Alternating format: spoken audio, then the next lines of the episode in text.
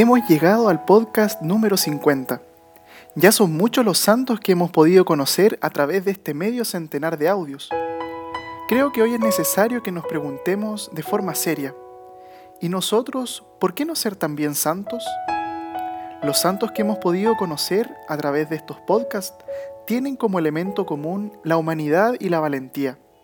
Humanidad porque no fueron superhéroes, eran personas como nosotros que vivieron una vida con altos y bajos, trabajaron, sufrieron, tenían problemas en el día a día, pero también fueron valientes.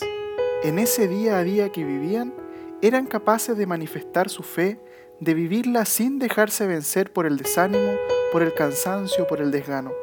Ellos luchaban y seguían luchando cada día por encontrarse con el Señor y por darlo a conocer a los demás. Pidámosle hoy al Señor la gracia de poder ser santos, en las pequeñas cosas de cada día, viviendo en ellas nuestra fe y manifestando a quienes se encuentren con nosotros el inmenso amor que Dios nos tiene.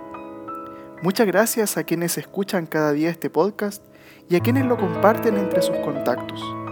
Recen por mí y por los seminaristas, por los que estamos en formación para el sacerdocio.